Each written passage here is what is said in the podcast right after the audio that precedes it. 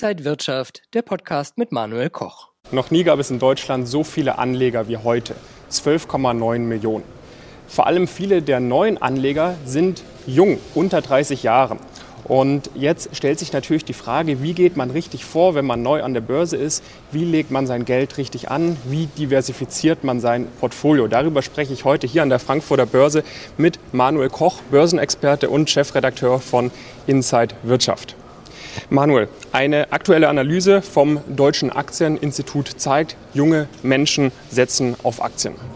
Absolut. Wir haben ja 800.000, über 800.000 neue Anleger im letzten Jahr dazugewonnen und davon sind 600.000 unter 30. Das ist ein Plus von 40 Prozent. Und bei den unter 40-Jährigen gibt es ein Plus von 20 Prozent. Also wir sehen, bei den jungen Leuten gibt es wahnsinnig viel Interesse an Börse, an Finanzprodukten und das ist eine ganz tolle Entwicklung. In welche Anlagen wird denn vor allem investiert? Ja, also wir haben die 12,9 Millionen Anleger in Deutschland. Davon investieren 10,5 Millionen in Aktienfonds und aktienbasierte ETFs, vor allen Dingen aber auch in aktiv gemanagte Aktienfonds. Das heißt also, die Deutschen geben so ein bisschen vielleicht das Zepter aus der Hand. Man investiert nicht in einzelne Aktien, sondern man hat vielleicht einen Sparplan, in dem man jeden Monat 50 oder 100 oder mehr Geld einzahlt und andere praktisch investieren für einen oder durch einen ETF wird einfach in einen Index investiert. Also Aktienprodukte sind aber trotzdem ein, äh, ja, sehr beliebt bei Aktionären insgesamt. Wie findet man denn den Start an der Börse und was sind die ersten Schritte, die du neuen Anlegerinnen und Anlegern empfehlen kannst? Ja, ich glaube, zum einen ähm, hat man ja so den Gedanken, es könnte vielleicht ganz kompliziert sein. Es ist aber gar nicht so kompliziert. Man muss sich so ein bisschen damit beschäftigen. Man braucht natürlich zuallererst ein Depot. Das kann man bei einer Bank eröffnen, bei klassischen Brokern oder bei Neo-Brokern. Die jungen Leute gehen sehr stark zu den Neo-Brokern, weil das besonders einfach ist. Aber man kann sich praktisch nach dem, was man braucht, die, den richtigen Partner sozusagen aussuchen. Von der Kostenstruktur kann man schon sagen, dass die Bank vielleicht noch am teuersten ist, der Neo-Broker am günstigsten. Aber da muss man genau gucken, worein man investieren will und die Preise und Angebote da vergleichen.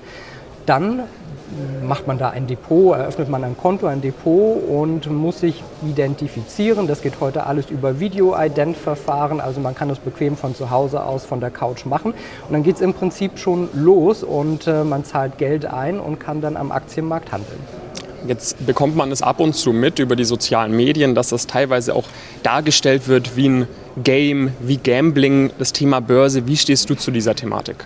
Ja, ich meine, die Neo-Broker haben natürlich auch nochmal ganz viele junge Leute reingeholt in den Markt, die jetzt über eine App ganz easy mit dem Daumen zweimal tippen und was gekauft haben oder verkauft haben. Auch durch die Kryptowährung ist das nochmal deutlich angesprungen. Natürlich besteht die Gefahr, dass man das vielleicht nicht ganz so ernst nimmt, da die äh, Leute ja mit ihrem eigenen Geld handeln, glaube ich, spätestens dann, wenn Geld weg ist, äh, wird es schmerzhaft und dann sieht man es vielleicht nicht mehr als Gambling. Also äh, ich sage mal, die Tendenz ist vielleicht da, dass es schneller hin und her gehen könnte. Auf der anderen Seite nimmt man das, glaube ich, dann auch schnell ernst. Kann es denn auch sein, dass mein Geld, was ich anlege, auch komplett weg ist? Also da muss man unterscheiden, wenn ich irgendwo investiere und die Aktie abstürzt, dann ist das Geld weg im schlimmsten Fall. Wenn ich aber einen Broker habe und der zum Beispiel pleite geht, ist mein Geld nicht weg. Das kann dann, dieses Konto kann dann auf den nächsten Broker äh, transferiert werden. Also dieses Geld ist nicht weg. Hat man das Geld auf einem Verrechnungskonto, sind in Deutschland die Konten mit der Einlagensicherung bis 100.000 Euro praktisch vom Staat aus gesichert. Also diese Dinge sind schon mal ganz gut, um Anleger zu schützen. Ähm, ETFs und Fonds, die du vorhin auch angesprochen hattest, sind ja etwas einfacher. Wie finde ich denn Einzelaktien, in die ich investieren kann? Ja, ich würde da so ein bisschen wie Warren Buffett, der die Investorenlegende äh, gehen, also äh, schon in Dinge, die ich verstehe, die ich vielleicht anfassen, fühlen kann. Ähm, Tech-Aktien sind natürlich auch ganz interessant gewesen, aber da muss man aber auch das System dahinter verstehen, das Geschäftsmodell. Also man muss sich gut mit den Firmen, in die man investieren will, beschäftigen. Und dann kommt es darauf an, ist man sozusagen Daytrader und will schnelle Gewinne machen, dann kann man sich vielleicht andere Aktien aussuchen oder will ich langfristig fürs Alter vorsorgen, Qualität Qualitätsaktien mir ins Depot legen, die 10, 20 Jahre auch äh, ja, Chancen haben, weiter zu steigen. Und da würde ich dann eher gucken, zahlen sie vielleicht eine Dividende regelmäßig, wie ist die Vergangenheit gewesen und vor allen Dingen, die Börse schaut auf die Zukunft, stimmt das Geschäftsmodell für die Zukunft. Viele interessieren sich auch für Edelmetalle wie beispielsweise Gold. Ist das eine Sache, die auch ins Depot gehört? Ich bin ein großer Fan von Gold, äh, vor allen Dingen erst einmal physisch, weil Gold, sagt man ja, ist so eine, ein sicherer Hafen, vielleicht auch eine Absicherung für schlimme Zeiten. Das heißt, so eine Goldmünze vielleicht zu Hause zu haben oder in den Tresor zu legen, in die Bank zu packen, ein kleiner Barren, finde ich total attraktiv, äh, ist auch hübsch anzuschauen und äh, wir haben auch immer wieder gesehen, dass der Wert langfristig gestiegen ist. Man kann auch ETFs, ETCs auf Gold kaufen an Börsen, wie zum Beispiel Xetra Gold. Da hat man dann praktisch ein Finanzprodukt hinter. Also wenn man nur darauf setzt, dass Gold im Preis steigt und das gar nicht besitzen will, kann man auch in solche Produkte gehen. Ich persönlich finde den physischen Besitz attraktiver. Gerade für junge Anleger, du hattest vorhin auch schon angesprochen, ist ja auch das Thema Krypto sehr spannend an den Börsen. Jetzt sehen wir allerdings, Bitcoin und Co. Äh, ist in letzter Zeit schon stark gesunken. Wie ist deine Vorhersage? Sagst du, da gibt es noch einen längeren Winter für äh, Krypto? Geht es wieder berghoch? Wie ist deine Einschätzung? Ja, ich glaube, wir sehen zurzeit eine Bereinigung am Kryptomarkt, die ganz gesund ist. Wir haben die Pleite gesehen von Celsius, von FTX. Wir hören weiter, dass äh, einige Plattformen in Schwierigkeiten sind. Das ist ganz gut, sage ich mal, auch wenn es für die jeweiligen Anleger natürlich schlecht ist. Aber in diesem Bereich wird erstmal alles Schlechte gerade ausgespült. Danach wird es mehr Regulierung geben. Das ist prinzipiell gut, um diesen Markt zu stabilisieren. Und ich glaube, langfristig haben Kryptos, vor allen Dingen der Bitcoin, Chancen, sich am Markt weiter zu behaupten. Wir sehen, mit steigenden Aktienmärkten ist der Bitcoin auch wieder gestiegen. Das äh, ist eine starke Korrelation. Ähm, es ist jetzt nicht mehr praktisch eine ganz eigene Anlageklasse, die für sich steht, sondern man hängt praktisch auch vor allen Dingen auch an Tech-Aktien dran. Ich finde, vielleicht ein Prozent, zwei Prozent des Vermögens kann man in Kryptowährungen wie den Bitcoin stecken. Man muss nur dabei bedenken, dass es wie Roulette ist. Es könnte die falsche Farbe kommen und dann könnte auch alles weg sein.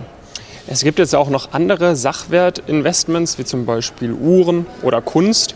Für wen ist sowas etwas? Das ist, sage ich mal, vielleicht Next Level. Das ist vielleicht auch für Studenten da noch nichts und für Berufseinsteiger vielleicht auch noch nichts. Aber so große Uhrenmarken, sagen wir mal Rolex, was jeder kennt, das hat auch ein enormes Wertsteigerungspotenzial. Hat man vielleicht vor zwei Jahren eine Rolex gekauft, wenn man denn eine bekommen hat. Wartezeiten sind momentan so bei drei Jahren, selbst wenn man vielleicht noch den Verkäufer kennt, also lange Wartezeiten. Sagen wir mal, die Rolex kostet im Laden 12.000 Euro. Auf Apps kann man Uhren auch kaufen. Da kostet die dann vielleicht schon mit Aufschlag 14.000 Euro. Zwei Jahre später würde ich sagen, liegt der Wert eher bei 15, 16, 17.000 Euro, je nach Modell. Da muss man natürlich auch gucken. Also das Wertsteigerungspotenzial ist schon sehr stark vorhanden. Bei Kunst ist noch mal spezieller. Äh, der Kunstmarkt ist bei Corona einmal sehr stark eingebrochen, hat sich dann wieder erholt, weil natürlich die ganzen Galerien dann wieder aufgemacht haben. Vor allen Dingen zeitgenössische Kunst performt sehr gut, noch besser als der S&P 500, also sehr überdurchschnittlich. Aber man muss sich natürlich auskennen. Man kann jetzt nicht um die Ecke mal in die Galerie gehen und irgendwas kaufen, das klappt nicht. Ich würde sagen, man muss sich entweder auf sehr bekannte Künstler konzentrieren. In Deutschland ist Gerhard Richter zum Beispiel der bekannteste Künstler, aber da gibt man auch gleich Millionen aus. Es gibt bekannte Namen, wo man vielleicht kleinere Werke oder Prints schon zu kleineren Preisen kaufen kann. Das kann man sich überlegen. Und dann gibt es die ganz jungen Künstler. Und das finde ich auch interessant. Ich gehe oft gerne in Kunsthochschulen und schaue mir die ganz jungen Künstler an. Und das ist dann eher wie ein Start-up. Vielleicht ein Künstler von zehn wird vielleicht mal erfolgreich, schafft es in dem Markt sich zu behaupten. Aber da kann man ja etwas kaufen, was einem gefällt. Und im besten Fall ist es dann auch noch eine Geldanlage. Aber bei Kunst muss man sich schon sehr damit beschäftigen. Vielen Dank für diese ganzen Insights. Manuel Koch von Inside Wirtschaft. Hast du abschließend vielleicht noch ein paar allgemeine Tipps, die wir jetzt hier in diesem Interview noch nicht behandelt haben? Ich glaube einfach, äh, sich gut informieren, das ist auch ganz wichtig. Also Qualitätsmedien mal lesen, wie das Handelsblatt, äh, jeden Tag mal in die Nachrichten gucken, sich die Börsenkurse mal anschauen und dann auch einmal mit dem Wissen, was man hat, aber auch auf das Bauchgefühl hören und vor allen Dingen nicht irgendwie zu viel Risiko eingehen, nicht äh, denken, jetzt muss ich den ganz schnellen Euro machen, lieber vielleicht mal einen Moment zurückgehen, in sich reinhören und überlegen, wo könnten die Märkte hingehen und dann mit so ein bisschen Abstand reingehen und äh, möglichst schlau und langfristig investieren. Vielen Dank für diese Insights hier von der Frankfurter Börse. Sehr gerne, danke dir. Und wenn euch diese Sendung gefallen hat, dann abonniert gerne den Podcast von Inside Wirtschaft und gebt uns ein Like.